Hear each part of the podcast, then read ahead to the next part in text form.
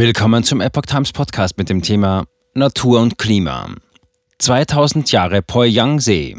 Studie entkräftet Klimaalarmismus. Ein Artikel von Maurice Vorgang vom 26. Juni 2023. Der Poyang-See in China erlebt regelmäßige Schwankungen seines Wasserpegels. Ebenso schwankend kann die Berichterstattung darüber sein. Es lohnt sich, eine langfristige Betrachtung vorzunehmen. Mit Überschriften wie Dürre in China zu Fuß durch den Poyangsee oder Alarmierend, Chinas größter Süßwassersee trocknet aus, warnen verschiedene Medien unter Berufung auf die Entwicklung dieses Gewässers vor Klimaveränderungen. Passend dazu ist, dass China der größte CO2-Emittent der Welt ist. Somit dürfte das Klimanarrativ der Erderwärmung durch CO2 doch bestätigt sein, oder? Nicht ganz.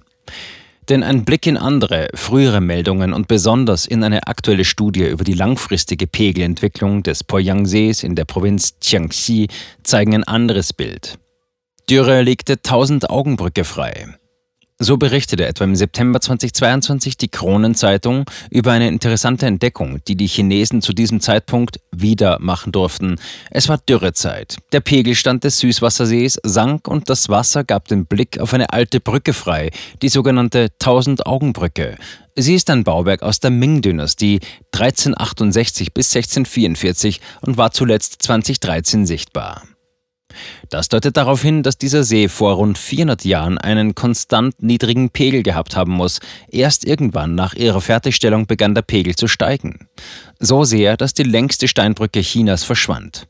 Das Bauwerk ist 2657 Meter lang und besteht hauptsächlich aus Granitblöcken. Ihren Namen bekam die Tausend-Augen-Brücke aufgrund ihrer mehr als 900 Löcher.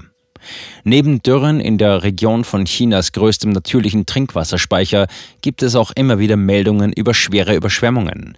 Demnach ist festzuhalten, dass der Wasserstand des Poyang-Sees im Jahresverlauf um rund 20 Meter zwischen Trockenzeit und Monsun schwankt. Studie zeigt langfristige Entwicklung des Sees.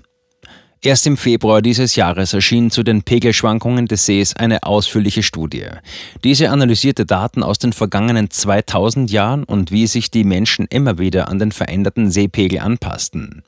Die 18 Wissenschaftler, die an der Studie arbeiteten, rekonstruierten die früheren Wasserstände des Sees mit Hilfe paläoklimatologischer Methoden. Aus dieser langfristigen Betrachtung ist klar zu erkennen, dass der See vor rund 2000 Jahren relativ wenig Wasser enthielt.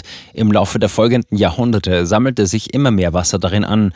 Dabei erhöhte sich das Überflutungsrisiko, was zugleich den Ackerbau um den damaligen See bedrohte. CO2 unverändert, Wasserstand gestiegen. Durch die Entwicklung verschiedener Technologien und den Schiffbau passten sich die Menschen um den See immer wieder an die sich stets ändernden Pegelstände an.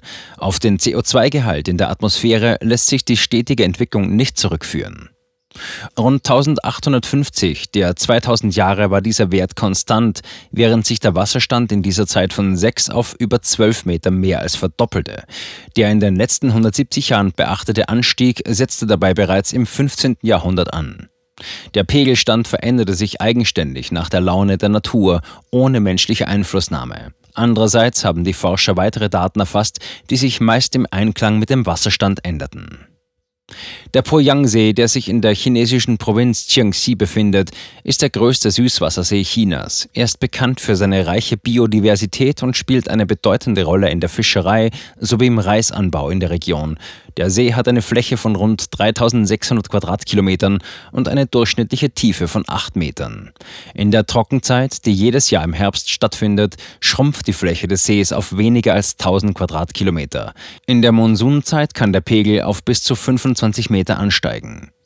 Der Poyang-See ist ein wichtiger Lebensraum für eine Vielzahl von Arten, darunter mehrere bedrohte Vogelarten. Er ist bekannt als einer der wichtigsten Überwinterungsplätze für Zugvögel in Asien.